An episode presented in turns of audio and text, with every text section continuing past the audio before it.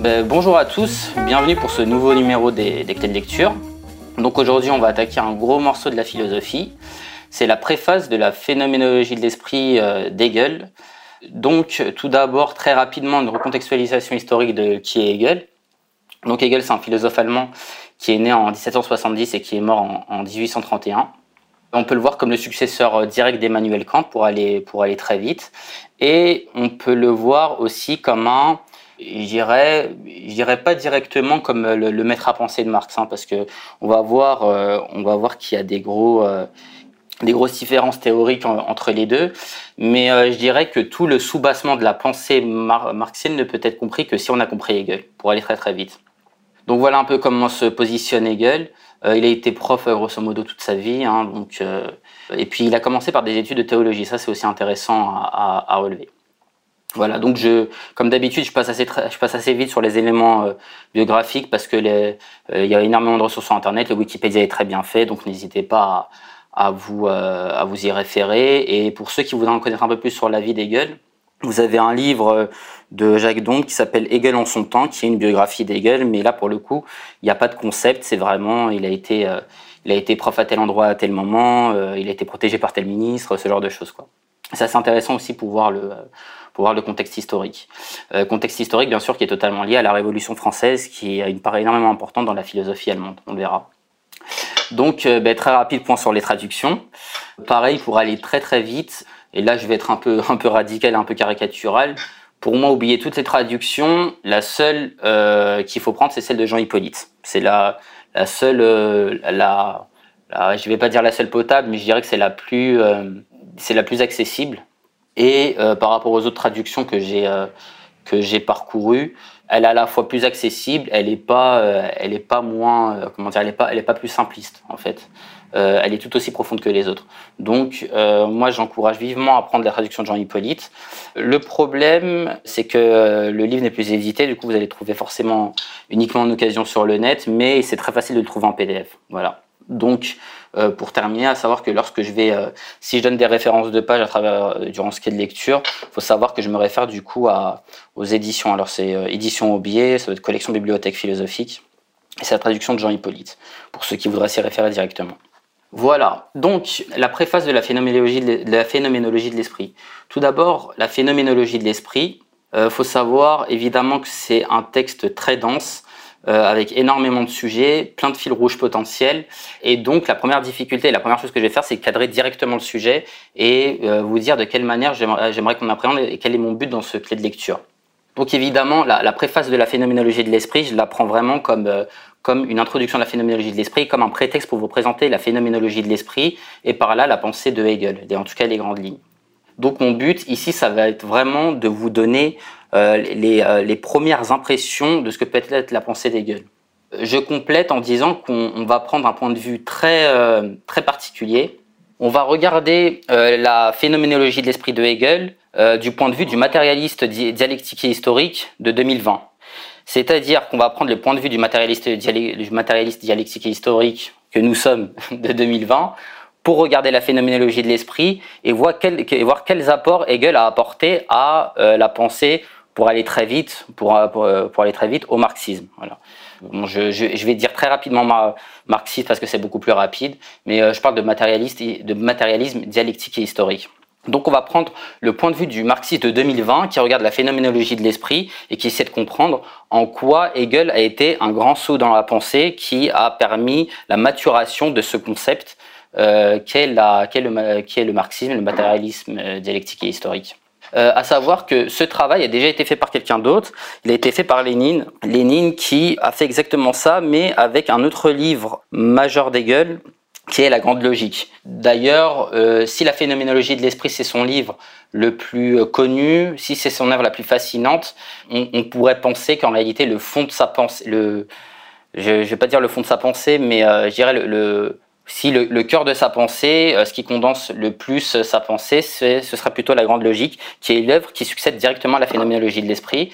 Et on va donc euh, d'ailleurs voir que la phéno de l'esprit, je je vais aussi dire phéno de l'esprit pour aller plus vite, que la phéno de l'esprit est en réalité une introduction à la grande logique. Donc, euh, je reprends où j'en étais. Du coup, euh, quelqu'un a déjà fait ce, euh, ce travail. C'est Lénine sur la grande logique. c'est ce livre-là. Bon, ben, je vous le montre par Skype. Voilà. Donc, c'est Cahier sur la dialectique de Hegel de Lénine. Alors, je l'ai dans une très vieille édition, IDNRF. Je savais, je sais absolument pas si ça se trouve facilement ou pas. Mais pour, grosso modo, c'est un livre de notes qu'a pris Lénine en lisant la grande logique.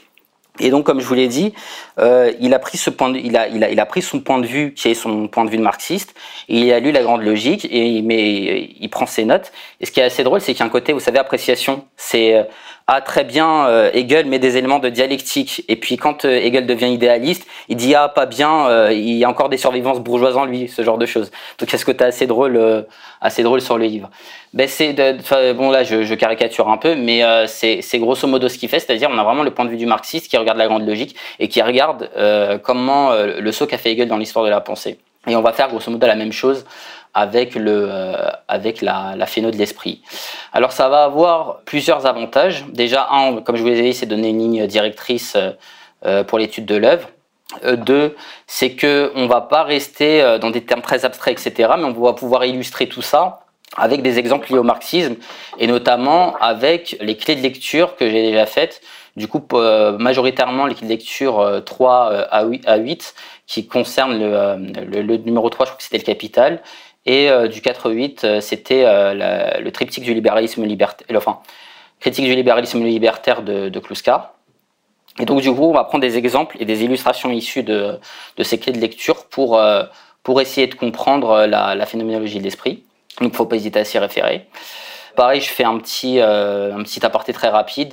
Je vais faire un espèce de saut méthodologique, évidemment, parce que Hegel est idéaliste, c'est-à-dire que pour lui, les idées créent la matière, tandis que Marx a fait un retournement dialectique et dit que c'est la matière qui crée les idées pour aller très très vite. Du coup, les, euh, penseurs hegeliens stricts, stricts euh, ne vont évidemment pas valider une démarche comme la mienne. Euh, mais quelque part, c'est pas ce qui nous intéresse ici. Ce qui nous intéresse, c'est vraiment d'essayer de voir ce, mouvement de la pensée qu'a apporté Hegel. Et d'ailleurs, euh, pour, pour aller très vite, on a, il y a une célèbre phrase d'Hegel que vous devez connaître, c'est la chouette de Minerve ne prend son envol qu'au crépuscule qui commence. Donc c'est après que les choses se soient faites que le philosophe peut en prendre conscience et peut, peut les regarder à, à, à, rebours pour les analyser, pour en faire une totalité. Voilà. Donc en réalité, c'est même un travail hegelien de faire ça. C'est-à-dire, on revient sur la phéno de l'esprit après, euh, après que l'œuvre a été écrite pour essayer de comprendre réellement ce que ça a été. Voilà pour cette petite euh, introduction. Alors, je vais rajouter une chose, une chose qui m'a beaucoup troublé quand j'ai commencé la philosophie et que j'ai pas compris. Euh, notamment sur ce point de vue du, euh, du marxiste, du matérialiste euh, historique et dialectique, c'est qu'il faut voir que le, marxiste voit le matérialisme historique et dialectique comme un espèce de bébé qui serait né à l'époque de la Grèce antique. Et pour lui, en fait, toute l'histoire de la philosophie, c'est la maturation de ce bébé pour arriver au point culminant qu'est le marxisme. Vous voyez? Et du coup, tous les philosophes, depuis Platon, ont apporté à la croissance de ce bébé quelque part. Ils ont tous apporté des éléments euh, de dialectique, euh, de dialectique à ce concept. Pour aller très vite, euh, vous avez déjà Héraclite qui disait la vérité passe, donc déjà qui avait cette cette idée que la vérité était dynamique. Vous avez, vous allez avoir des philosophes comme comme Descartes qui mettait déjà des éléments de, de phénoménologie avec son son histoire de la cire. Donc là, pareil, je passe assez vite parce que je vais décrire ça dans un prochain clé de lecture. Mais euh, pour ceux qui ne connaissent pas, vous tapez Descartes, euh, et vous allez, vous allez trouver le texte très facilement sur Internet. Mais grosso modo, on a des premiers éléments de phénoménologie dans, euh, chez Descartes à, ce titre-là. Chez Paskalowski, des, des, premiers, des, des éléments de dialectique. Et donc, du coup, pour le marxiste, la philosophie est donc une histoire est donc une histoire qui a vu la maturation de ce concept qui est le matérialisme dialectique et historique et ce concept de matérialisme dialectique et historique est arrivé à un tel point qu'il a même tué la philosophie, quelque part. Vous voyez C'est euh, un petit peu comme vous savez le, le bébé euh, qui est devenu adolescent, l'adolescent qui est devenu adulte, mais quand l'adulte prend la place de l'adolescent, du coup il tue l'adolescent quelque part. C'est la fin de l'adolescence et on arrive au stade adulte de la pensée quelque part. Vous savez, c'est la fameuse phrase de Marx dans les thèses sur Feuerbach, je crois que c'est la dernière, euh, les philosophes n'ont fait qu'interpréter le monde, il s'agirait de le transformer. Voilà. Donc on peut voir l'histoire de la philosophie comme ça. Voilà, donc ça c'était une petite introduction. Alors, tout d'abord, on, va continuer cette introduction pour expliquer comment Hegel se situe grosso modo dans l'histoire de la pensée, encore une fois dans cette idée de, ne perdre personne, hein, de ne perdre personne et puis de donner un, cadre global. Ensuite, je vais vous donner le plan et, euh, et ensuite on attaquera le corps du texte. Donc, comment se situe Hegel dans l'histoire de la pensée? Hegel, c'est le, En général, on dit que c'est le premier philosophe qui a parlé de, de stades dans l'histoire. En réalité, c'est pas vraiment le premier. Euh, vous avez Jean-Baptiste Vico qui en avait parlé avant, et Adam Smith, euh, Adam Smith également, qui avait déjà émis cette idée qu'il y avait des stades dans l'histoire, que l'histoire n'allait pas dans n'importe quelle direction, qu'il y avait un sens. Et donc, du coup, ce, terme euh, sens de l'histoire est très accolé à Hegel, mais il existe déjà un petit peu, il existe déjà un petit peu avant. Donc Hegel a euh, été, euh, on va dire, l'un des premiers à parler de stade de l'histoire et, de trouver un sens dans l'histoire. C'est-à-dire, euh, c'est un peu, vous savez, l'inverse du nihilisme, c'est l'histoire ne va pas dans tous les sens. vous, avez un, vous avez des espèces de, grandes lignes directrices. Si je fais l'exercice dont je vous parlais, l'un des fils directeurs typiquement que Marx a trouvé dans l'histoire, c'est l'augmentation de la productivité. Il dit, dans l'histoire, vous trouvez un fil rouge, c'est l'augmentation de la productivité. Et vous savez, c'est une espèce de, variable qui ne change jamais. Voilà. Et toutes les autres sont, un peu sont accolées à elle.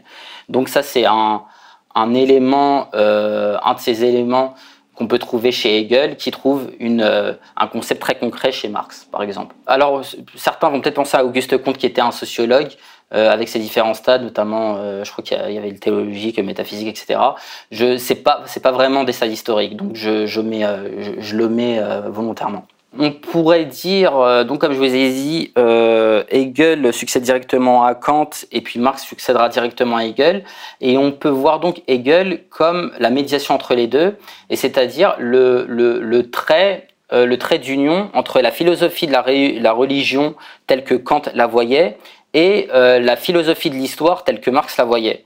On remarque, on, ça aussi j'en parlerai dans un prochain cahier de lecture, mais historiquement, un petit peu dans mon idée de, vous savez, le, bébé qui mature à travers l'histoire, donc ce concept qui mature à travers l'histoire, on remarque que la philosophie de la religion mute euh, petit à petit en philosophie de l'histoire. Alors ça prend une, une et une, forme très radicale chez Marx en termes de philosophie de l'histoire, mais chez Hegel ça commence déjà à arriver. Et euh, la preuve, c'est que derrière Hegel, vous avez deux mouvements qui naissent, les jeunes, Hegeliens, les jeunes Hegeliens et les vieux Hegeliens. Alors pour aller très vite, les jeunes Hegeliens sont les Hegeliens qui trouvent une lecture de gauche chez Hegel. Euh, ça va avec la dialectique du maître et de l'esclave, ça va avec les idées révolutionnaires. Euh, grosso modo, ils, y trouvent les ferments de la révolution, les ferments d'une théorie de la révolution, etc. Donc évidemment, vous avez du Marx Engels, etc. Et vous avez les vieux hegeliens qui sont en fait des philosophes chrétiens qui trouvent une lecture euh, théologique dans euh, la phénoménologie de l'esprit et dans la grande logique, et même dans la grande logique. Et du coup, eux, ils trouvent une lecture religieuse. Et donc, on a vraiment cette idée, quand philosophie de la religion, Hegel, ça devient un petit peu ambigu, et puis boum, Marx, on bascule dans la philosophie de l'histoire. Voilà. Donc, vous avez euh, ce passage-là qui se fait. Euh, ça peut paraître un petit peu, euh, ça peut paraître un petit peu obscur là tel que je le présente, mais euh, c'est une préparation que je fais un prochain cahier de lecture en réalité, qui sera sur la dialectique foiraison. Enfin bon, j'en parlerai plus tard. Voilà. Alors le, là pareil pour pas perdre, pour pas perdre les gens et pour donner déjà une grande idée de, de, ce qu'a apporté Hegel dans l'histoire de la philosophie, je dirais que sa grande idée, de manière très radicale, c'est le monisme dialectique. Le monisme dialectique, ça se résume par cette phrase qui, est, qui est le vrai et le tout. Alors là, je vais donner un exemple qui est issu euh, d'un Sorel et de son abécédaire de la bêtise ambiante. Alors pour ceux qui ne connaissent pas l'abécédaire de la bêtise ambiante, c'est euh, c'est un ensemble d'aphorismes, on peut dire. Hein. Enfin, c'est un abécédaire, donc c'est un ensemble de textes séparés sur des thèmes très différents. Et euh, du coup, l'épitaphe, c'était le, vrai et le tout. Et grosso modo, le travail d'un Sorel, c'était de dire euh, je fais des textes sur des sujets très différents, c'est-à-dire à un moment donné, vous avez du féminisme, vous avez de la cause israélo-palestinienne, vous avez euh, des textes sur les États-Unis, des textes sur le libéralisme. Et c'est la mise en, en et c'est l'articulation de tous ces textes et de tous ces thèmes qui crée le, euh, qui crée le tout, qui crée le réel au sens hegelien. Donc c'est uniquement quand vous avez accolé toutes ces sphères-là que vous, vous atteignez le réel. deuxième exemple, issu des clés de lecture, j'ai donc fait comme texte le critique du libéralisme libertaire. Critique du libéralisme libertaire, ça pareil, j'ai expliqué dans un clé de lecture, donc il ne faut pas hésiter à s'y référer. C'est euh, un texte qui fait partie d'un triptyque qui s'appelle le triptyque du libéralisme libertaire, qui, euh, qui euh, contient Capitalisme de la séduction, La bête sauvage et donc Critique du libéralisme, du libéralisme libertaire. Et Kluskar explique que c'est la mise en articulation de ces trois textes qui crée le concept de libéralisme. Alors vous avez le capitalisme de, le capitalisme de la séduction, qui est l'histoire des mœurs, grosso modo, euh, depuis fin 68 jusqu'aux années 80. Euh, on peut les voir comme des poupées russes, hein, c'est-à-dire les uns vont s'abriquer dans les autres. Donc la plus petite poupée, c'est cette histoire des mœurs qui se situe dans cette séquence 68-80. Cette poupée-là s'imbrique dans une histoire plus grande, qui est donc la bête sauvage, qui est l'histoire économico-politique qui va grosso modo de l'après-seconde guerre mondiale à, euh, pareil, aux années 80. Et puis, euh, celle-ci s'imbrique dans une histoire plus grande qui est l'histoire des idées qui va grosso modo depuis l'Ancien Régime jusqu'aux années 80. Voilà. Et donc, du coup, vous avez cette idée de le vrai et le tout. C'est en articulant l'histoire des mœurs, l'histoire économique, l'histoire politique et l'histoire des idées qu'on arrive à trouver le concept qui, euh, qui le, qui le, qui, comme dit, euh, comme dit Hegel, le concept qui se rapporte le plus à, à son objet, l'objet au concept, qui est le libéralisme libertaire. Voilà. Donc, ça, c'est vraiment euh, je dirais de manière très radicale, le, le, grand apport d'Hegel dans l'histoire de la philosophie. Voilà. Pareil, en une phrase pour, euh, en termes d'introduction. Dernier prérequis avant d'attaquer le plan, euh, je vais euh, volontairement éviter de parler de tout ce qui est termes un peu compliqués, parce que bon, évidemment, ça s'adresse à un public qui est pas, qui est, qui est assez novice.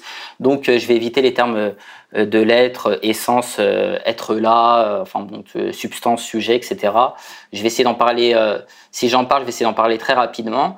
le seul terme ou mouvement que je vais évoquer, parce que pour le coup, c'est c'est euh, très très important chez Hegel, c'est ce qu'on appelle euh, l'Aufhebung. Alors l'Aufhebung, c'est pourquoi je dis le mot en allemand? Parce qu'il n'y a pas de traduction en français. C'est euh, un, mouvement qu'Hegel a inventé et qui veut dire à la fois suppression et conservation. Donc vous comprenez euh, qu'il n'y a pas vraiment de traduction en français. Des fois, on, utilise le mot dépassement pour le traduire. Alors c'est un, mouvement qui consiste à dire. Alors je vais donner un exemple un exemple issu de, de, Piaget. Donc j'en ai déjà parlé dans le dernier, je crois, qu'il est lecture. Jean Piaget est un, épistémologue qui a étudié la, la qui, s'est demandé comment se construisait l'intelligence chez l'enfant, comment se construit la connaissance chez l'enfant. Donc du coup, il a fait une, il a sa méthode, ça a été de dire, je vais regarder mes enfants grandir, je vais les observer, je vais leur donner des jeux. Donc ça va être classer des, classer des, euh, des stylos par taille par exemple, ou ça va être euh, euh, montrer, euh, vous savez, euh, prendre des, des, bocaux de volumes différents ou de formes différentes, et puis et puis leur, leur demander si la, le volume se conserve et si je verse l'eau d'un bocal à un autre. Bon, je passe très très vite hein, parce que j'en ai déjà parlé. Et justement, alors chose intéressante, c'est que c'est un épistémologue qui a dû, je pense, mourir dans les années 80, donc c'est plutôt quelqu'un du XXe siècle. Et par une manière très pratique, il a prouvé, il a il a il a trouvé de son côté ce mouvement d'Aufhebung dans euh, la construction de la connaissance chez l'enfant. Typiquement, il va vous dire, vous avez des stades de connaissance chez l'enfant. Vous en avez notamment quatre et vous atteignez le, le, stade terminal, le stade vraiment de la logique formelle vers 12 ans. Donc vous passez par ces différents stades. Vous allez avoir un, vous prenez un enfant d'un certain âge, vous, vous, allez lui demander de, de, saisir un objet. Il va y arriver. C'est-à-dire, vous lui demandez, euh, devant lui, il y a un hochet. Vous prenez un bébé, il y a un hochet, vous lui demandez de saisir le hochet. Il va y arriver. Si à ce même bébé, euh, vous lui demandez, vous, vous éloignez le hochet, vous le mettez un petit peu plus loin, et donc du coup, vous, euh, il est nécessaire pour lui d'avoir un peu plus d'activité cognitive, c'est-à-dire de euh, savoir se lever, aller vers l'objet pour le saisir. Ce bébé, à, à, cet âge-là, n'y arrivera pas. Il faut attendre, il faudra attendre encore un petit peu qu'il grandisse et qu'il passe par un autre stade de connaissance. Donc, il va acquérir ce, cette nouvelle compétence qui est de je me lève, je marche, je saisis l'objet. Ce que va vous expliquer Piaget, c'est que l'enfant va justement faire ce processus d'Aufhebung, c'est-à-dire qu'il va supprimer cette ancienne capacité qui était de je saisis un objet, c'est-à-dire je tends le bras et puis je, avec la, la prégnation je, je, je saisis l'objet. Il va le supprimer, mais il va le conserver dans une totalité plus grande qui est dans je me lève, je, je, je me lève, je marche et je saisis l'objet. Donc cette, cette capacité est supprimée et conservée. Et on voit ce mouvement d'Aofebung. On verra que c'est ce mouvement-là qui permet les sauts dans l'histoire pour aller très très vite. L'un pareil, je, je vais très rapidement pour, euh, pour préparer, on va dire, la suite. Donc ce mouvement d'Aufhebung est très très central chez Hegel euh, et ça va avec un autre mouvement qui avec un autre euh, avec un autre terme, un autre concept qui est le concept de négativité. Donc la négativité pour aller très vite, euh, Hegel explique qu'un système avance selon ses contradictions, et donc la négativité est ce qui permet à un système euh, d'être euh, d'avancer dynamiquement. Alors j'en ai déjà donné un exemple dans un de lecture. C'est un exemple ici du principe élémentaire de philosophie de Politzer, qui est la vie et la mort. Alors vous avez la vie et la mort, il l'a aussi fait avec le fait la poule, mais la vie et la mort, je pense que c'est plus parlant. On va prendre un exemple, on va prendre un être humain, pareil, un bébé. L'être humain, chez lui, coexiste la vie et la mort. Mais tant qu'il est bébé, euh, adolescent, adulte, etc., la vie gagne contre la mort. Il continue à vivre. Mais il vieillit, il vieillit, il va inéluctablement vers sa mort. Donc en réalité, au sein de la même personne, vous avez la vie et la mort qui coexistent, la vie qui domine au début, mais plus le temps passe et plus la mort prend, euh, prend le pas sur la vie jusqu'à arriver à la mort physique de la personne qui est après sa vieillesse. Voilà. Eh ben, on peut dire que la mort travaille en négatif de la vie. C'est-à-dire que la mort est le négatif de la vie, et quand on dit négatif, c'est vraiment au sens, vous savez, comme une pellicule. Vous avez le négatif, donc c'est l'inverse, elle travaille en négatif de la vie, et la mort travaille en négatif de la vie, elle va gagner, mais en plus, c'est ce qui permet l'autodynamisme de la personne. C'est euh, cette mort qui prend de plus en plus d'ampleur euh, face à la vie, qui gagne de plus en plus de terrain face à la vie, qui fait que vous passez de stade de bébé à vieillard. Vous voyez? Et c'est ça qu'Hegel veut dire quand il dit qu'un système avance selon sa contradiction. Cette contradiction qui est en chacun de nous, qui est la mort, qui est contradictoire à la vie, c'est ce qui nous permet d'avancer dans la vie. En réalité, d'avancer, et là je veux, je veux vraiment dire chronologiquement. Donc, et physiquement et intellectuellement, etc. Voilà.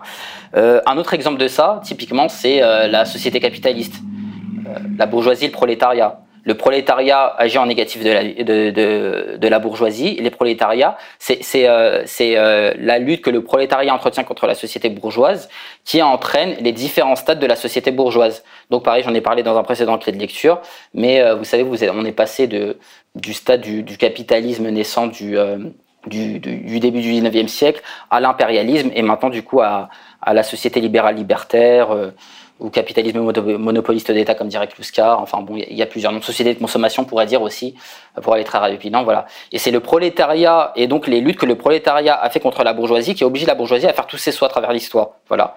Donc euh, un, système avance selon ses contradictions, le capitalisme avance selon ses contradictions et, euh, voilà. Donc euh, ça c'est le deuxième terme très important hegelien et dont on va se servir à travers, le, à travers ce de lecture. Alors on va attaquer euh, le plan. Alors le plan il va être euh, assez simple. Je vais déjà parler de la phénoménologie de l'esprit, dire à peu près de quoi ça parle, parce que ça peut être assez obscur pour, pour tout le monde? Ensuite on va faire quelques généralités sur la préface, voir, ce dont elle parle. Et enfin j'ai relevé trois axes, importants dans cette préface qui euh, vous permet de faire ressortir la, réflexion et, et, la spécificité hegelienne, hegelienne, toujours dans le cadre de ce marxiste de 2020 qui regarde la phénoménologie de l'esprit, qui regarde la pensée hegelienne. Donc, euh, des petites généralités sur la phénoménologie de l'esprit. Donc, comment se présente déjà la phénoménologie de l'esprit dans l'œuvre de Hegel? Alors, il faut savoir qu'Hegel, jusque très tard dans sa vie, n'a pas écrit de livres, euh, de livres de A à Z. La majorité de ses livres sont des, euh, sont des compilations de cours. Certains disent même que c'était pour pas se faire choper par la censure, par la censure de l'époque.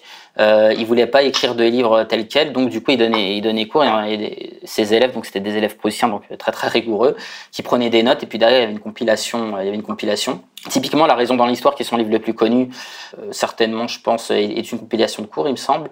Un, livre qui n'est pas une compilation de cours, ça doit être euh, Principe de la philosophie du droit euh, pour donner des exemples. Donc euh, la, la phéno de l'esprit, c'est euh, l'œuvre d'introduction à son grand système du savoir, à son grand système du savoir, et du coup, elle est écrite au moment où sa pensée est déjà, déjà bien mature. Voilà, donc on peut dire, on a, vraiment le, Hegel terminal à partir de la, de la de l'esprit. Donc c'est une introduction au, à la grande logique, puis derrière à l'encyclopédie des sciences. Donc, qu'est-ce que la phénoménologie de l'esprit? Tout d'abord, euh, le sous-titre. Le sous-titre, c'est Science de l'expérience de la conscience. Déjà, ça donne euh, des indices. Qu'est-ce que c'est que la phénoménologie de l'esprit? C'est on va regarder une conscience en train de s'immerger dans l'expérience, et puis on va, en faire un système, on va en faire une science. Euh, qu'est-ce que ça veut dire concrètement? Ça veut dire qu'on va regarder une, conscience. Donc conscience, ça veut dire qui sait. C'est un sujet, c'est un sujet qui peut apprendre, c'est un sujet qui, peut apprendre, qui peut connaître.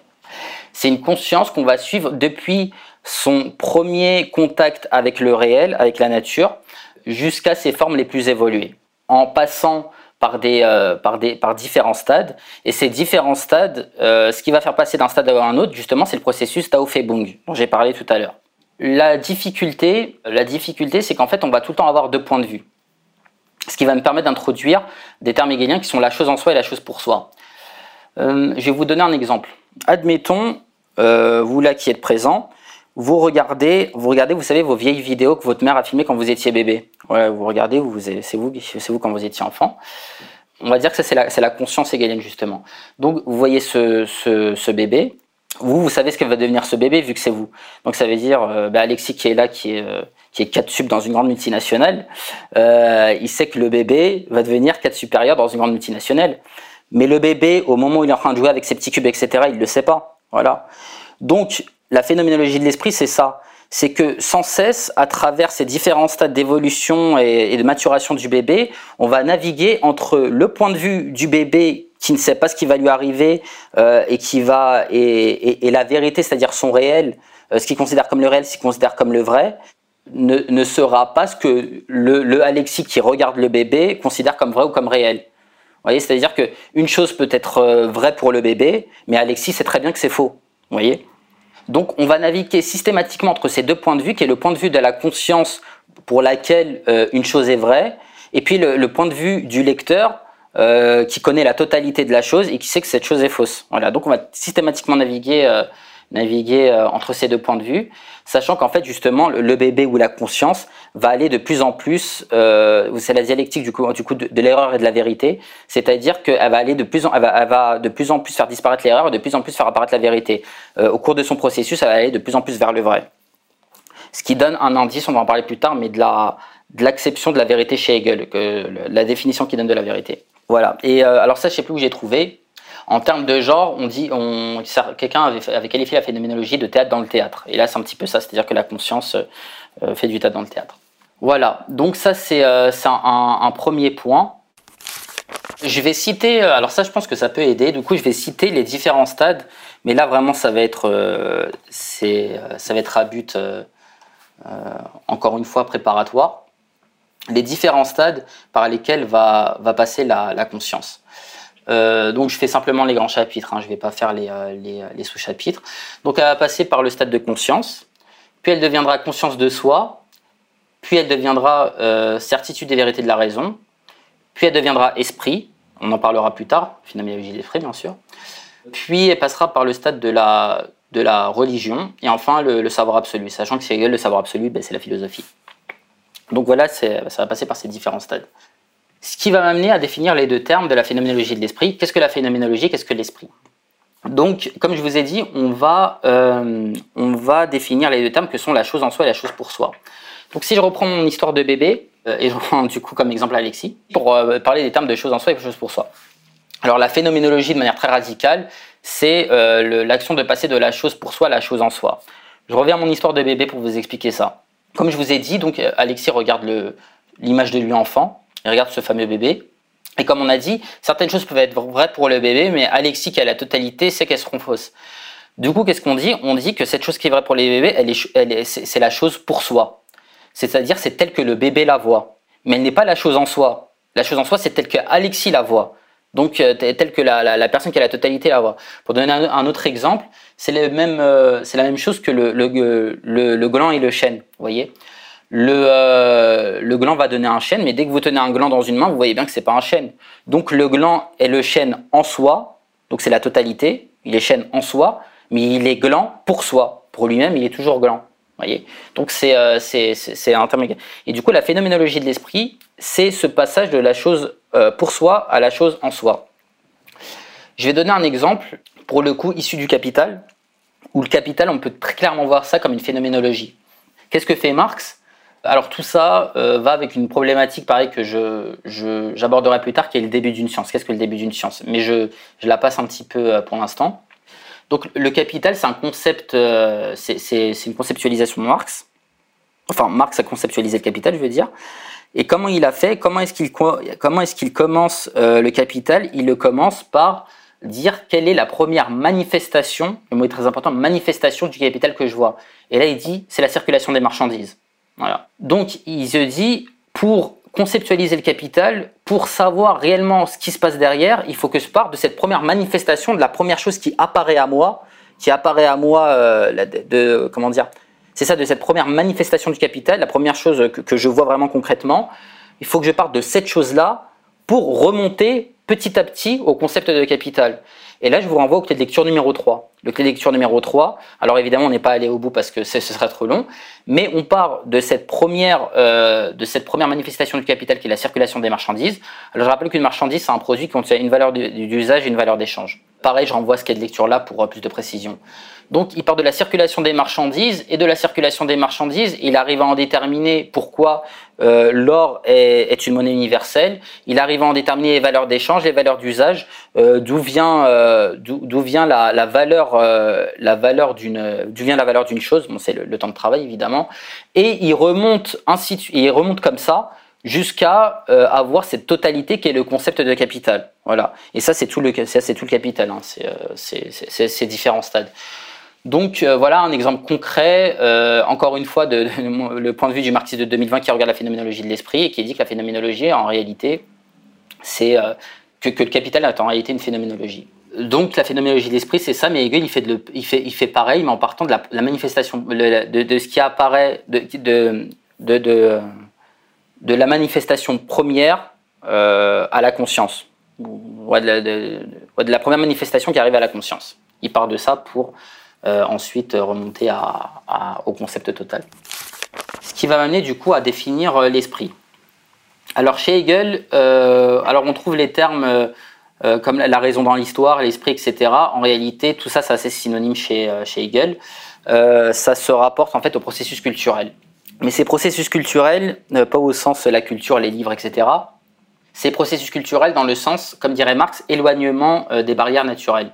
Euh, pour ça, je renvoie au clé de lecture que j'avais fait. Alors, c'était sur libéralisme libertaire, mais ça concernait Rousseau, où je euh, sortais un texte qui a été maintes fois cité, notamment par, euh, par Soral, par Kluskar, par Dominique Pagani, par exemple. alors, vous, pour le lire, vous tapez de l'état civil et ça se situe dans le contrat social.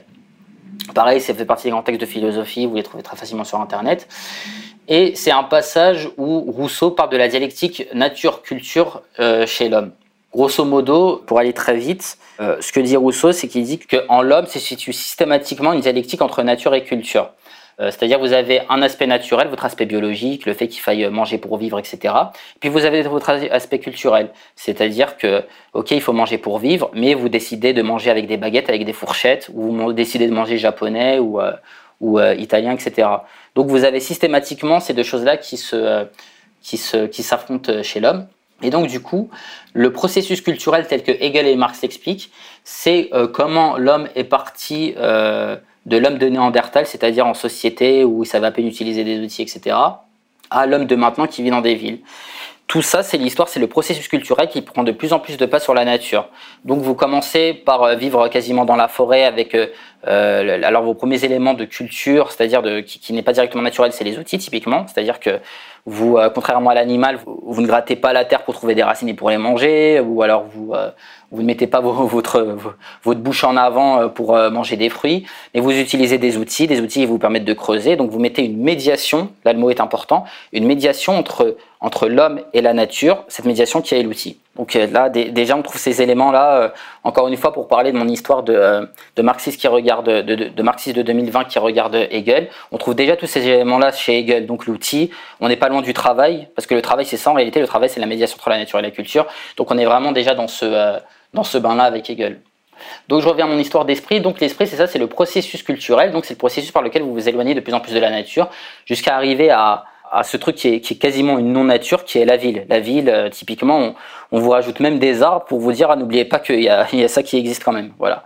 Donc euh, on en est, on, en est là.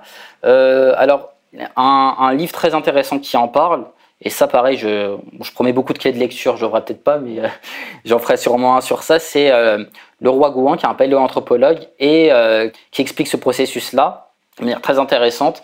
Et, et puis, grosso modo, c'est ça, c'est la, c'est, il part de l'homme de, alors ça l'homme de Néandertal, et puis il regarde comment il évolue au fur et à mesure du temps pour arriver à l'homme de maintenant. Et justement, il parle du coup de, du fait que euh, l'homme euh, s'éloigne tellement de la nature qu'à un moment donné, euh, sa vie n'est plus, il n'y a plus d'imprévu dans sa vie, et il en vient même du coup à se créer de l'imprévu artificiel. L'imprévu artificiel, c'est les safaris. Le safari, c'est quoi? C'est un espèce d'enclos où on vous dit bon ici tu peux laisser, tu peux laisser ta nature se défouler quelque part.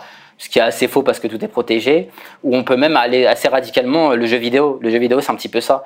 Le jeu vidéo, c'est un truc totalement borné, c'est un programme informatique, etc. Mais dès que vous êtes à l'intérieur, vous savez pas si vous allez vous faire tuer ou pas, et ainsi de suite. Donc c'est une espèce de nature comme ça, mais totalement maîtrisée et totalement encadrée par la culture. Voilà, donc c'est pareil, c'est vraiment un livre très intéressant pour ça. Voilà, donc, donc l'esprit, c'est ça, c'est le processus culturel. Alors si je reprends mon image du bébé, alors on va arrêter de prendre Alexis comme exemple, et on va prendre euh, comme exemple Napoléon. Admettons que cette fois-ci, c'est Napoléon, ou alors nous qui regardons un documentaire où, c'est bébé Napoléon. évidemment, euh, c'est fiction, c'est un, comment dire, c'est un exercice d'imagination. Il regarde un documentaire, on voit le bébé Napoléon en Corse, euh, etc. Et puis, et puis, et puis la, suite, la suite de sa vie. Quand on voit bébé Napoléon, bébé Napoléon, il sait pas qu'il va prendre le pouvoir, qu'il va gagner des batailles, qu'il va devenir général déjà. Il sait pas qu'il va devenir militaire, qu'il va gagner des batailles et que petit à petit, euh, il va devenir l'empereur des Français. Il va s'en rendre compte petit à petit, c'est-à-dire que bébé Napoléon, il est bébé Napoléon. Il rentre, je crois, il me semble qu'il rentre dans une académie militaire euh, et ainsi de suite. Et puis plus il va grandir, plus euh, dans sa vie, il va gagner des batailles, il va gagner des batailles politiques, etc plus il va devenir Napoléon. Donc le bébé, plus il va devenir, il, va commencer à avoir conscience qu'il est Napoléon.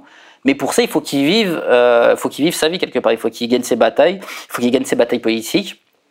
Et donc du coup, le, le, euh, le mouvement de l'esprit est là. C'est-à-dire que l'esprit, on pourrait dire que c'est Napoléon, mais ce Napoléon, il va passer par différentes formes, par différentes formes à travers l'histoire pour se rendre compte en fin de parcours qu'il est Napoléon et pour prendre totalement conscience de lui-même.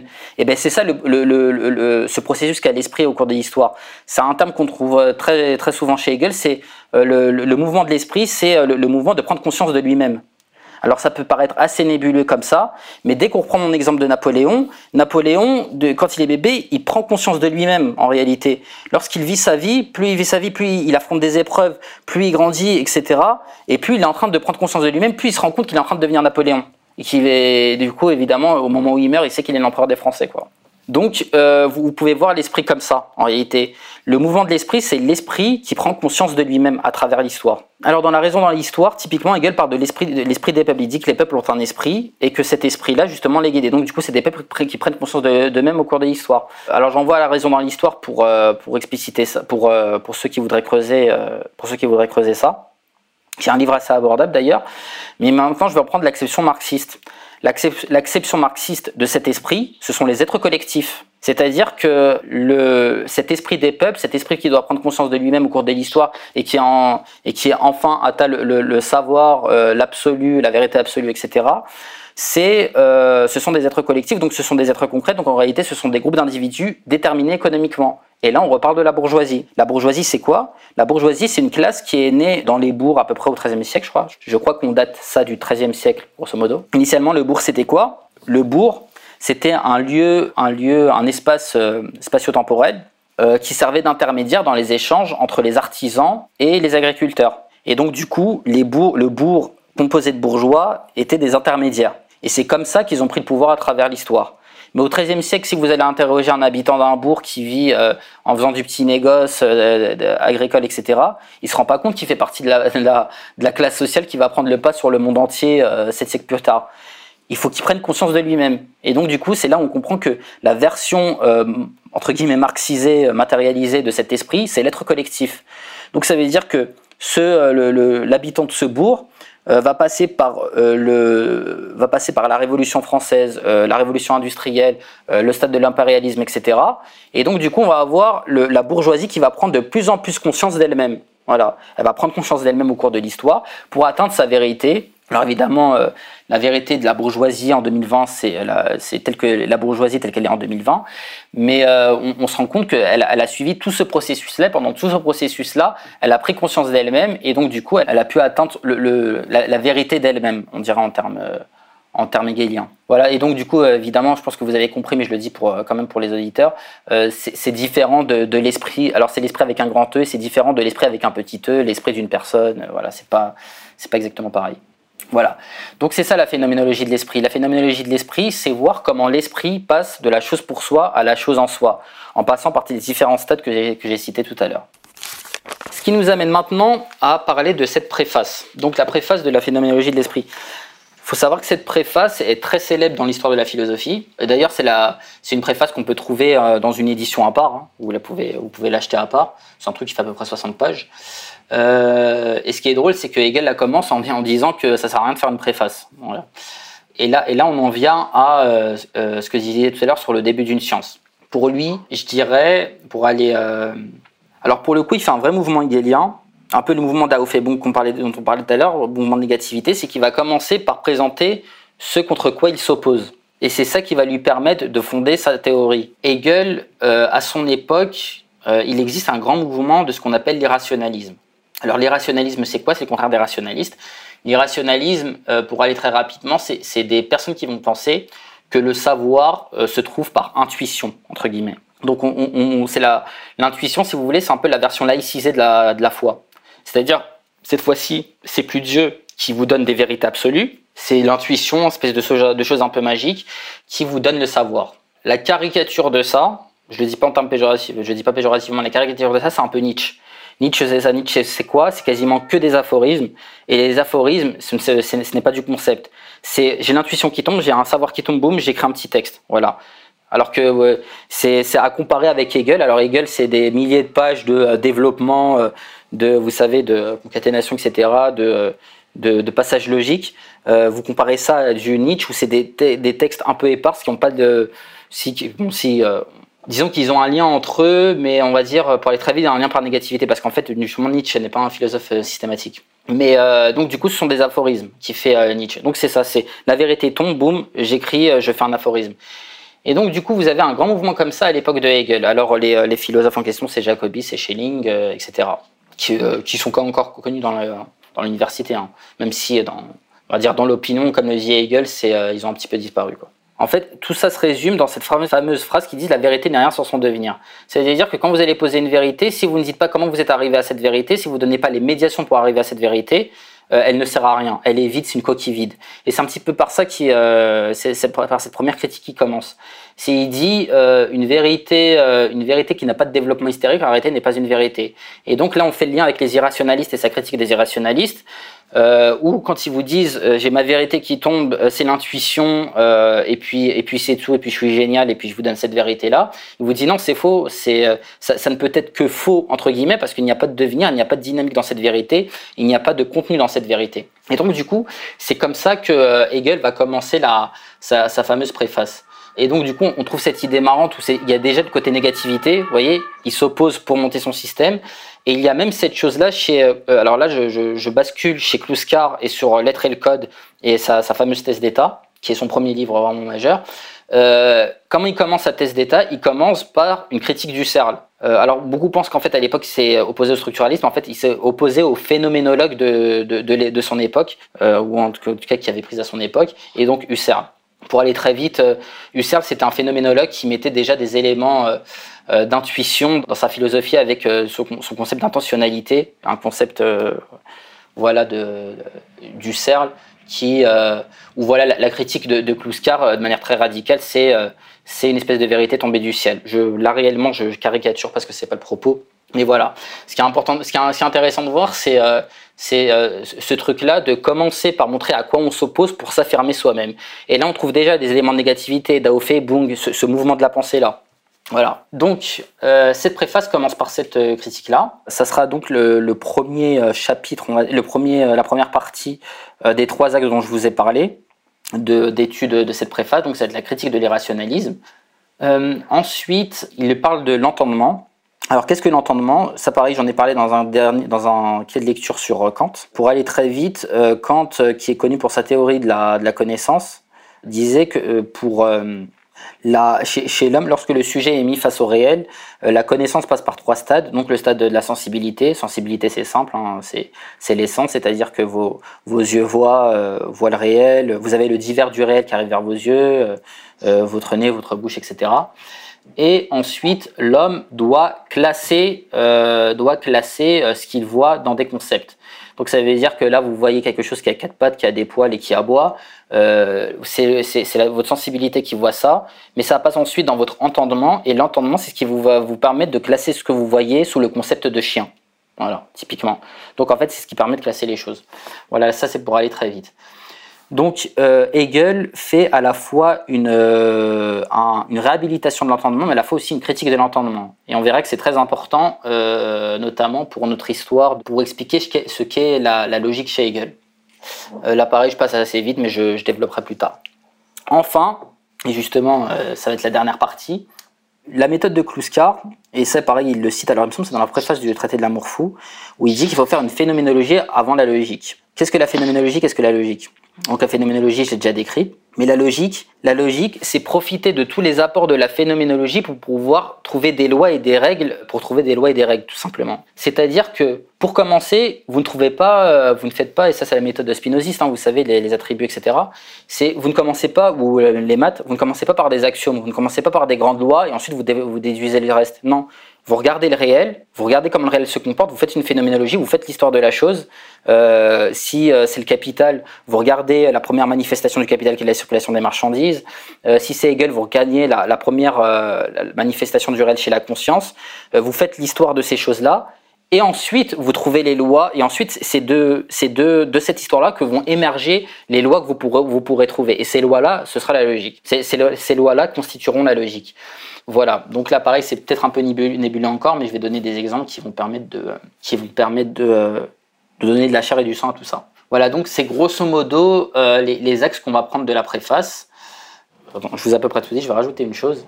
C'est, euh, et là c'est Hegel qui le dit, il dit en fait que, en fait c'est un peu ça, son but aussi, qui est dans la préface, c'est qu'il veut devenir, veut que la philosophie en fait devienne une science, il veut qu'elle passe alors philosophie, vous savez, en, étymologiquement, c'est amour du savoir. Il le dit concrètement, il dit, il veut que la philosophie, la philosophie passe d'amour du savoir à savoir effectivement réel. Donc, euh, à mon avis, c'est assez, assez euh, explicite. Donc, c'est plus euh, l'amour du savoir. Là, pareil, à mon avis, il y a aussi encore cette espèce de critique des irrationalistes de son époque qu'on peut raccrocher au mouvement romantique, etc qui vous explique que euh, la, vérité, euh, c'est uniquement l'intuition, qui vous donne des choses assez nébuleuses. Alors vous avez, cette fameuse phrase euh, qui vient de je ne sais plus quel poète, qui est le « il trouble les eaux pour qu'elles semblent profondes ». Vous voyez, c'est c'est une phrase pour décrire un petit peu tous ces gens-là qui vous donnent des espèces de grandes, de grandes vérités, de grandes vérités péremptoires, un petit peu nébuleuses et, et en réalité incompréhensibles. Et le but, en fait, c'est que, en fait, ce sont des phrases très très creuses mais euh, c'est d'habiller ça de mystère de manière à dire que c'est extrêmement profond. Bon là, à mon avis, vous savez, vous avez tous des exemples en tête, euh, même de philosophes contemporains. Euh, voilà, on va pas parler de BHL. Enfin, la, la, liste est tellement longue. Enfin, si on peut parler de liste, mais bon, bref. Et ça, c'est autre chose. Voilà, donc ça, c'était les, des généralités sur la préface et du coup l'annonce de l'annonce de, des trois axes. alors, il y a peut-être un élément que je voulais que je pourrais rajouter. Euh, mais j'en ai déjà un petit peu parlé, c'est comment, euh, c'est comment euh, Hegel définit le vrai. Donc vous avez compris, je pense maintenant que le vrai chez Hegel, c'est pas vraiment la, vérité au sens qu'on pourrait trouver dans les religions par exemple. Hein. La vérité, c'est vraiment au sens, c'est le sens que j'ai que j'ai développé tout à l'heure, c'est vraiment le, la prise de conscience par l'esprit de lui-même à travers l'histoire pour atteindre sa vérité. Et puis la, vérité, c'est la même chose que l'absolu. Et euh, là, pareil, c'est quelque chose qui peut être troublant chez Hegel. C'est qu'en fait, la vérité euh, chez Hegel est dynamique et l'absolu est dynamique. En fait, c'est euh, il, le dit, l'absolu n'est pas une substance, mais il faut le voir comme un sujet, c'est-à-dire se, réfléchissant en soi. Là, pareil, je, cite ça vraiment pour pour donner des pour commencer à donner un peu de vocabulaire hegelien, mais je préfère passer assez vite parce que c'est pas le je préfère éviter de que ce soit trop, euh, comment dire, qu'il y ait trop de jargon, on va dire. Trop de vocabulaire technique en tout cas. Ben, ça va amener à du coup cette première partie, cette première partie des, trois grands axes, que j'ai pris, la critique de l'irrationalisme. Alors comme je l'ai déjà un petit peu posé, euh, donc Hegel évidemment il se met en opposition avec les irrationalistes. Euh, il critique ce côté savoir ésotérique, hein, notamment chez les irrationalistes. Donc euh, savoir ésotérique, c'est contraire d'exotérique. Un savoir ésotérique, c'est quelque chose qui ne peut pas s'enseigner. Donc c'est là, et là, vraiment dans le terme ésotérique, on a tout ce côté mystique. Euh. Et ensuite, je vais parler d'un livre de Lukács, très intéressant, et que je ferai justement dans un prochain de lecture. Donc on passe à cette partie critique de l'irrationalisme. Et pour ça, je vais citer du coup un, livre, et c'est d'ailleurs ce, enfin, ce sont deux livres de Georg Lukács que je vais faire en clé de lecture certainement, et qui s'appelle La destruction de la raison. Alors déjà, Georg Lukács, philosophe marxiste euh, du XXe siècle, je crois qu'il a dû faire, euh, première moitié grosso modo du XXe siècle, mais je pense qu'il il a dû mourir, je pense, dans les années 70, quelque chose comme ça. Je suis pas sûr. Bref, considéré comme le plus grand philosophe marxiste après Marx, qui a eu son œuvre, je pense, la plus célèbre, c'est Histoire et conscience de classe.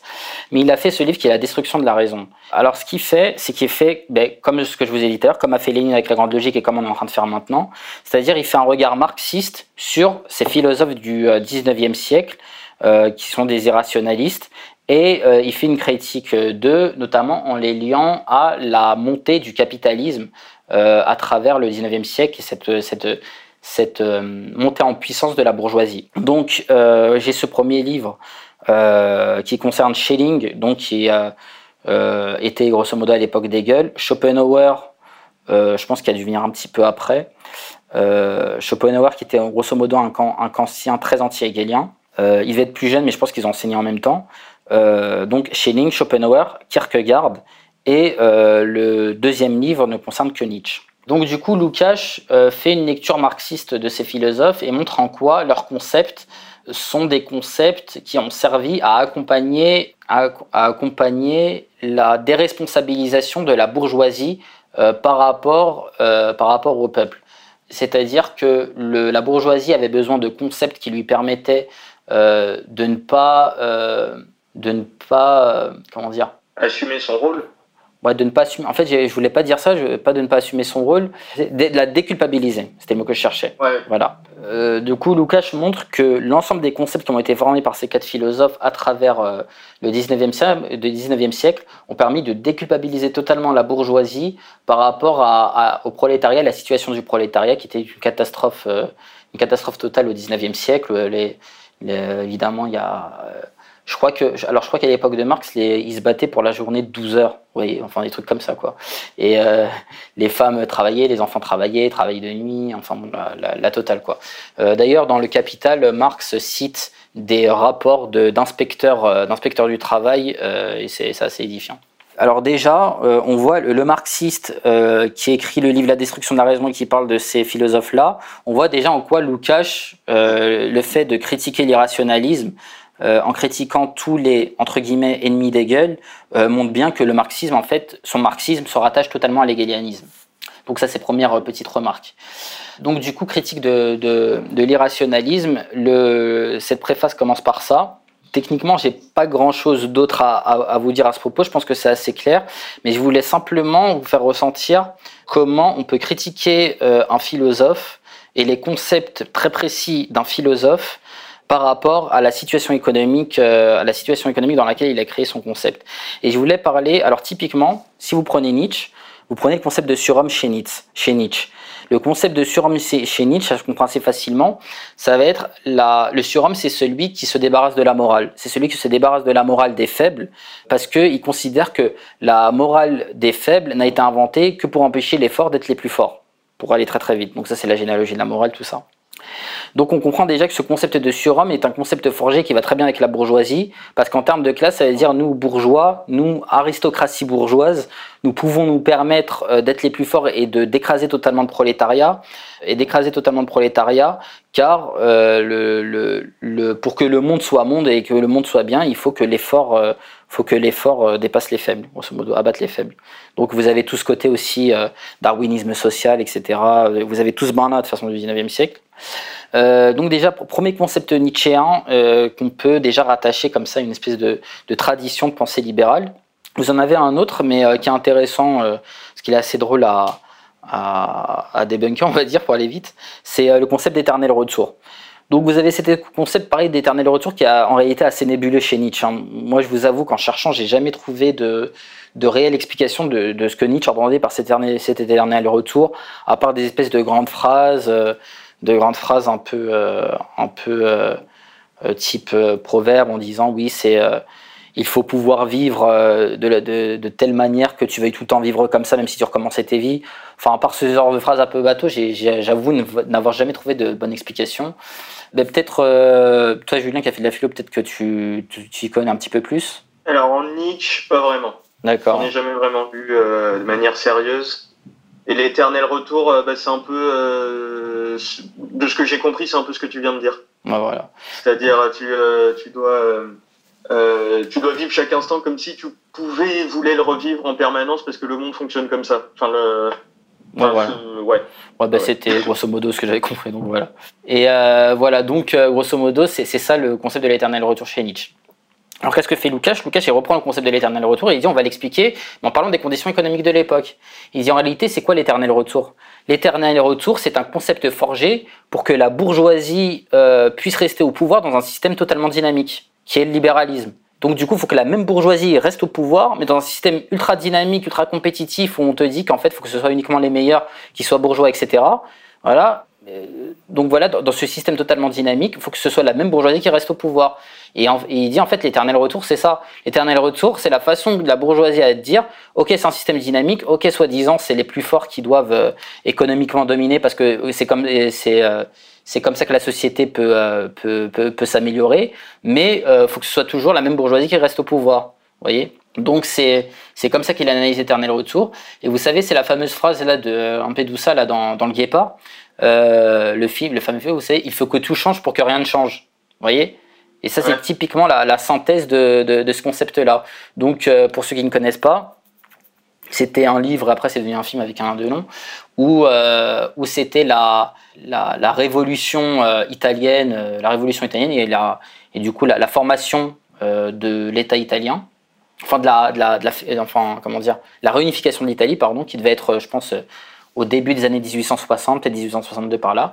Donc du coup, c'est Garibaldi, euh, Garibaldi qui est l'homme qui a, qui, a, qui a fait cette révolution. Et euh, donc du coup, vous avez un dialogue entre le fils et le père. Le père qui est encore du côté de l'aristocratie et le fils du coup qui est du côté de la bourgeoisie qui veut faire la révolution.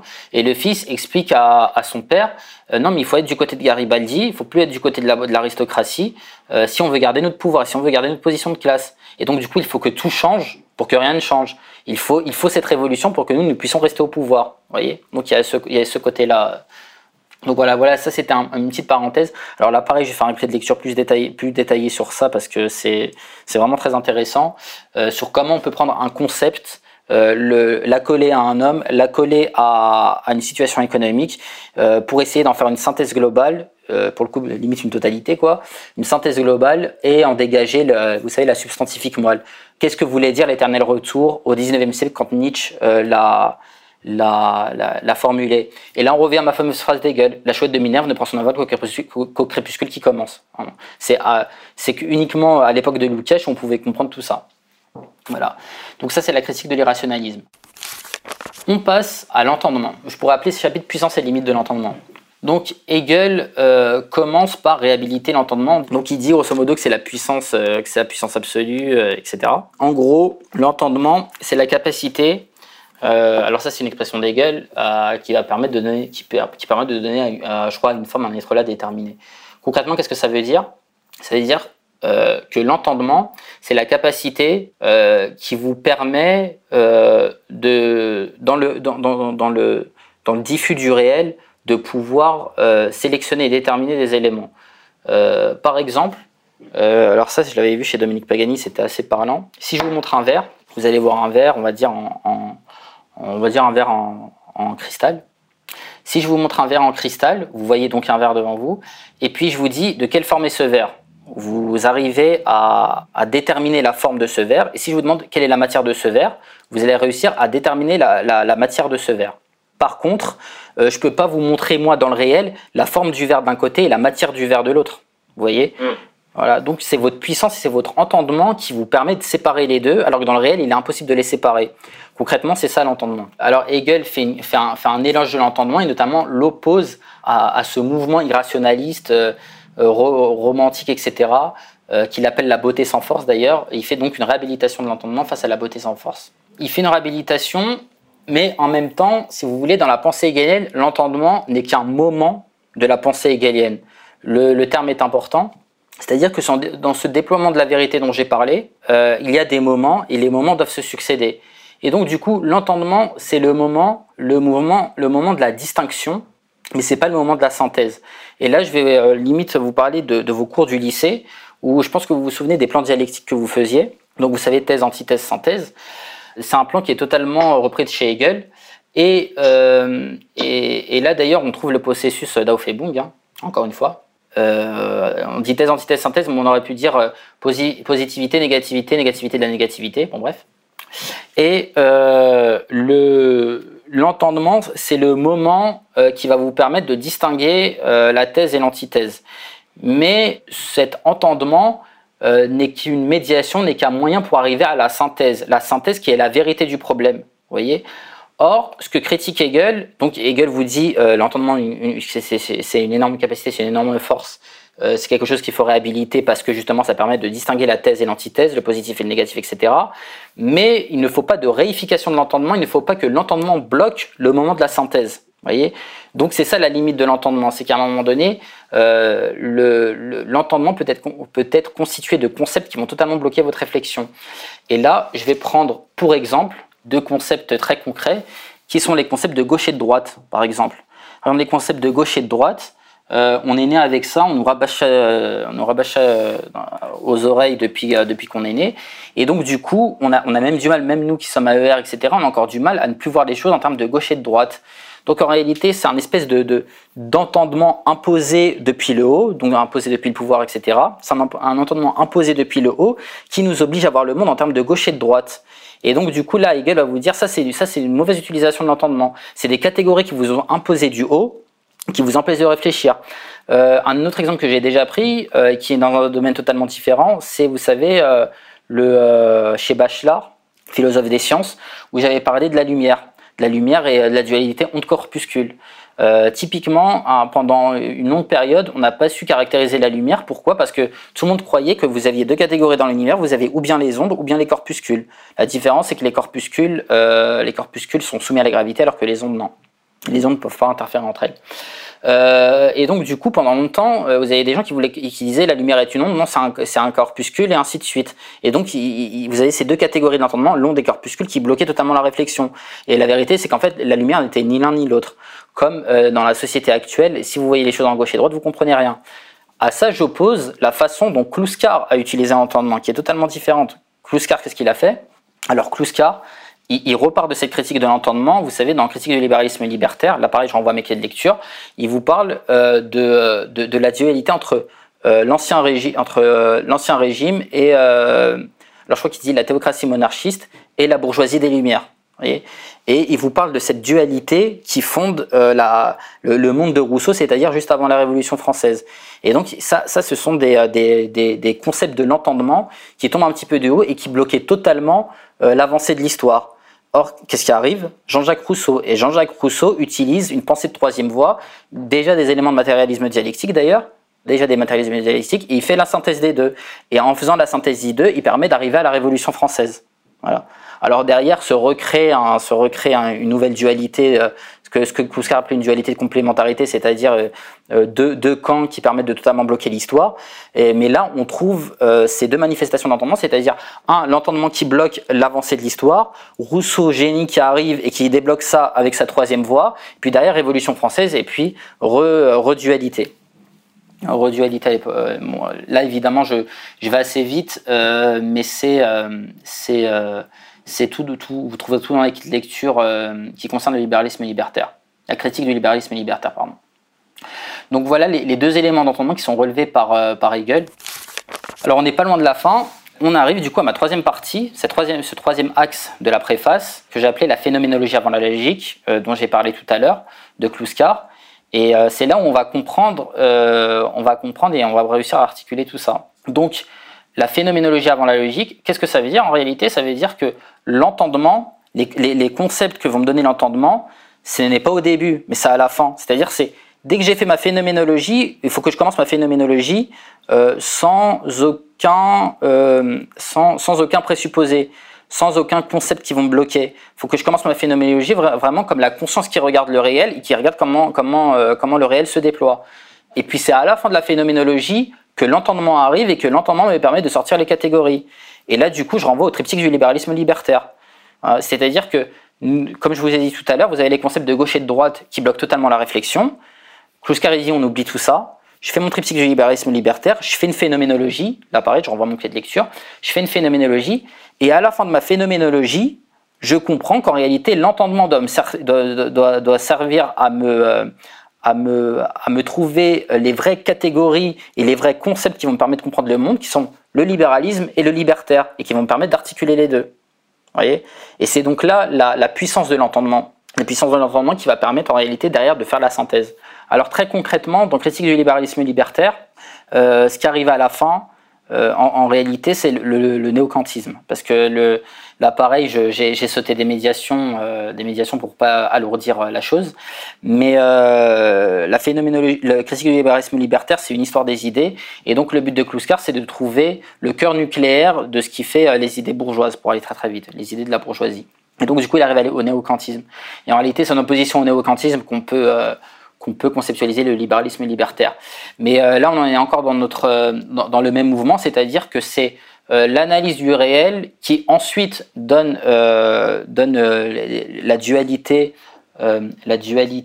qui permet de, le mieux possible d'expliquer le réel, donc qui, qui est une capacité d'entendement, puis derrière d'établir la synthèse. Voilà, grosso modo, ça c'est la phénoménologie avant la logique. Et ça nous fait comprendre cette phrase qui arrive souvent, c'est le contenu qui détermine la forme. C'est le contenu, donc c'est l'histoire qui derrière va déterminer les grandes règles, les grandes lois, euh, les concepts. Voilà. Ce qui, arrive à comprendre que la grande, euh, la grande le, grand apport d'Hegel, c'est, l'appareil, c'est un, terme qui est dans la préface, c'est la fluidification de la pensée. Euh, en opposition à la, pensée bloquée par ces catégories de l'entendement qui bloquent totalement, gauche-droite, il fait une fluidification de la pensée, c'est-à-dire il donne une méthode qui permet de, euh, dissoudre les concepts euh, qui ne sont plus opérants et qui deviennent des représentations. Alors la différence entre concept et représentation, c'est que le concept montre la réalité alors que la représentation cache la réalité gauche et droite, ce sont des représentations, ça cache la réalité. Donc Hegel donne les outils pour fluidifier la pensée. Donc on, dégage des représentations et on a uniquement des concepts. Et, euh, voilà. Euh, et, pour conclure cette partie, euh, je dirais que c'est peut-être la plus grande difficulté lorsqu'on attaque Hegel, c'est de voir à quel point la manière qu'il propose de penser est contre-intuitive, est contre-intuitive tout simplement. C'est-à-dire qu'on a l'habitude, depuis qu'on est jeune, de voir le monde le monde totalement arrêté, le monde totalement bloqué, le monde euh, qui, ne change pas de manière historique. Et euh, Hegel vous dit non, tout bouge, tout est mouvant, il faut tout le temps réadapter sa pensée par rapport au réel pour aller, pour aller très vite. Donc ça, c'était la phénoménologie avant la logique. Donc ben, on arrive à la fin de, ce clé de lecture. Donc comme j'ai dit, j'ai vraiment axé ce clé de lecture sur le marxiste qui regarde la phénoménologie de l'esprit et qui regarde ses apports dans l'histoire de la pensée. Pour avoir une lecture, alors pour le coup c'est un peu plus universitaire, c'est pour ça que je pas trop, je me suis pas trop appuyé dessus. Mais pour les gens qui voudraient compléter, euh, je vais mettre un lien dans, dans les sources qui, euh, alors je crois que le site c'est lesphilosophes.fr, euh, où pour le coup c'est, je crois que c'est une douzaine de pages. et pour le coup c'est une lecture cursive de la, de la préface de la phénoménologie de l'esprit. Et ça complète assez bien ce que je viens de vous dire parce que là, vous avez eu, j'ai pas fait beaucoup référence au texte, mais là, pour le coup, ce sont vraiment des citations du texte avec l'explication derrière. Euh, ce qui est, et je pense que l'ensemble des deux euh, permet de, de comme j'avais dit une autre fois, le, les concepts, ça se cerne. C'est, ça, ça permet d'avoir un point de vue un peu universitaire avec lecture cursive, explication des termes d'un côté avec les philosophes.fr, et puis là, euh, le point de vue du marxiste qui regarde la phénoménologie de l'esprit euh, et qui essaie de, de, de trouver quel concept quels concepts euh, ont participé à la formation du matérialisme historique et dialectique. Euh, ça permet d'avoir deux, et je vais vous donner une troisième source qui est du coup plus proche de ce que j'ai fait, qui sont les Hegel Plage dont j'ai déjà beaucoup parlé de Dominique Pagani. Euh, donc là, pareil, ça se trouve assez facilement sur YouTube. Vous tapez Hegel Plage. Ce sont quatre ou cinq vidéos, je crois, à chaque fois de deux heures et demie, mais c'est très, ça passe très bien, c'est très intéressant. Et là, pour le coup, Dominique Pagani, qui est un, un, ex-collaborateur de Kluskar, euh, euh, je dirais, il fait un peu la synthèse des deux. C'est-à-dire, euh, il fait un peu de la lecture suivie et puis il fait un peu aussi de la, le point de vue marxiste qui regarde le, la phénoménologie de l'esprit quelque part. Et pour une petite conclusion rapide sur la phénoménologie de l'esprit et sur l'œuvre de Hegel en général, alors je dirais que le, si on, veut, si on veut réellement comprendre le marxisme, pour moi, il faut passer par l'hegelianisme. Il n'y a pas vraiment de choix. Hegel a une difficulté qui est différente des autres euh, philosophes, c'est-à-dire que Le vocabulaire n'est pas très technique, euh, comparé à un Kant par exemple. Par exemple, chez Kant, vous allez trouver des trucs comme perception transcendantale, ce genre de choses. Chez Hegel, non. Chez Hegel, vous allez plutôt trouver des, termes qui vont essayer d'être pédagogiques, comme chose pour soi, chose en soi, ce genre de choses. Euh, mais euh, je, le répète, c'est vraiment le côté contre-intuitif d'essayer de voir le monde dans sa dynamique qui peut être, troublant. Et pour ça, c'est pour ça que j'ai fait ça un petit peu dans tout ce quai de lecture je, euh, je conseille euh, de, de, lire beaucoup de philosophes euh, qui se réclament de hegelianisme et, euh, et, qui, dans des domaines très différents, euh, ont en réalité une lecture hegelienne de leur, de, leur, de leur domaine. Typiquement, Bachelard. Alors, j'ai je, l'impression qu'en fait, si je regarde les dates, je suis même pas sûr que Bachelard a pu lire la phénoménologie de l'esprit. Mais quand on lit ces, ces deux œuvres qui sont la formation de l'esprit scientifique et le nouvel esprit scientifique, moi, je vois totalement une, je vois totalement une influence hegelienne. Voilà. Donc évidemment lire du bachelor en, en sciences, lire du Marx en politique, euh, lire du Leroy Gouan en, en anthropologie, c'est vraiment des choses qui permettent de, de plus en plus de, cerner ce qu'est la pensée hegelienne et notamment la, la phénoménologie de l'esprit.